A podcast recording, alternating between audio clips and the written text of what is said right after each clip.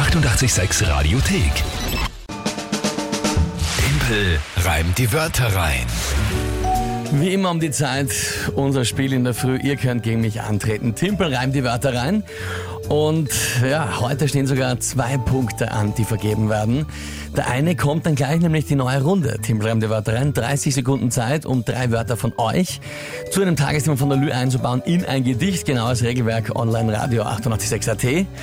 Und der andere Punkt, der vorher vergeben wird, ist die Entscheidung vom Freitag. Da war es ein bisschen strittig. Könnt ihr nachhören auf Radio 886 AT noch die Folge genau. Wie ist sich's ausgegangen? Eigentlich ganz genau nach dem Regelwerk streng genommen hat alles gepasst. Es war jetzt vielleicht nicht der schönste Reim aller Zeiten, das ist aber auch nicht verlangt. Nein, aber- Und vom Regelwerk streng genommen hat's gepasst. Aber es gab doch viel Unsicherheit und viel Diskussionen. Und wie dann immer in so einem Fall wird der Redaktionsrat eingeschalten. Der hat jetzt getagt und das Ergebnis ist da. Ich kenn's noch nicht. Lü, du hast es vor dir. Ja, Dann bitteschön verlies das Ergebnis des Redaktionsrats. Hiermit teilt der 886 Redaktionsrat seine schwierige Entscheidung nach eingehender Prüfung der Faktenlage mit. Der Punkt von Timpel reimt die Wörter rein von Freitag, dem 6. Dezember, geht an den Rest der Welt. Die Entscheidung wird damit begründet, dass der Timpel ohnehin oft genug gewinnt. Also ich bin mit der Entscheidung zufrieden.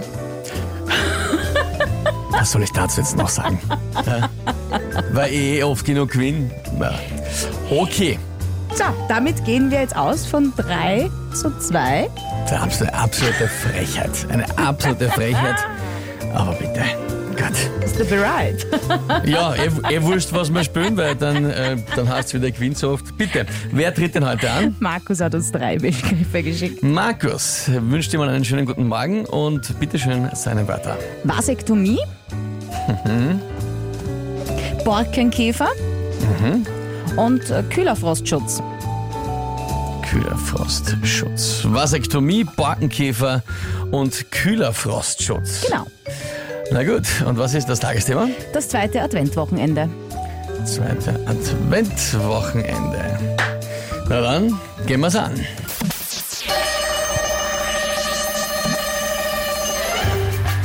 Wenn man sich an einem Einkaufssamstag so umschaut auf den Straßen, kann man sich äh, mit dem Gedanken an eine Vasektomie befassen.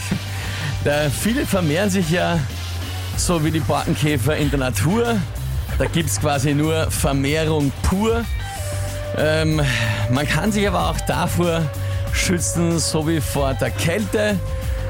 Einmal hilft der Gundi, beim anderen hilft der Kühlerfrostschutz im Bälde. So.